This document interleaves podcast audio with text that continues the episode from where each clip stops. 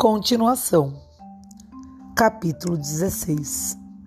Página 111. Parvana soltou um profundo suspiro e virou o conteúdo da bolsa no chão. Fósforos, o caderno com as cartas para minha amiga, canetas, a revista da minha mãe, um livro. Não tem comida. Que livro é esse? perguntou Leila. Parvana pegou é em inglês, disse ela, indicando as letras. Você sabe um pouco de inglês? insistiu Leila. Conte para a gente a história do livro. O inglês de Parvana não era muito bom e ela tinha de se concentrar, o que era difícil, pois a fome lhe deixava com a sensação de lerdeza. Ela pronunciou as palavras como o pai havia ensinado e então traduziu.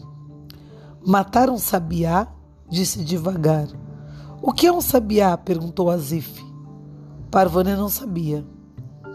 É parecido com com uma galinha, disse ela.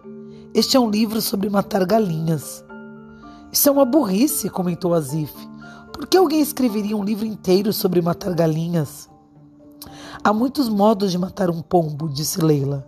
Talvez exista muitos jeitos de matar uma galinha. Talvez seja um livro que conta o melhor modo de matar uma galinha. Ou talvez seja sobre o que fazer com a galinha assim que é morta. Vocês sabem as maneiras diferentes de prepará-la. E no livro eles confundem um sabiá com uma galinha. Talvez porque onde eles moram é um animal que não é conhecido e vocês, como descreveriam para Parvana? Como explicariam apenas com as palavras o que é um sabiá? Conta para Nalu no Google Sala de Aula.